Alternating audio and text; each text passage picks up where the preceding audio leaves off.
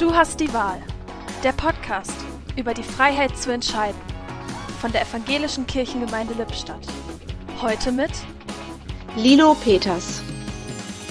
Ich überlege, wann in meinem Leben ich zum ersten Mal die Wahl hatte und selbst entscheiden durfte. Das war in der Kindheit. Es war das Größte, wenn Eltern oder Großeltern sagten, du darfst dir etwas wünschen, du darfst entscheiden, was es heute Mittag zu essen gibt. Später als Grundschulkind hieß es dann zu uns Kindern, wenn ihr euer Zimmer aufgeräumt oder den Gehweg am Samstag gefegt habt, dürft ihr euch ein Eis aussuchen. Und so lernte ich langsam, wie Freiheit und Verantwortung zusammengehören, ja zwei Seiten einer Medaille sind. Wir können nur dann in Freiheit leben und diese auch genießen, wo wir auch Verantwortung in unserem Leben übernehmen. Das ist doch mit der Freiheit der Kinder Gottes gemeint, die diese Welt auch schützen und bewahren.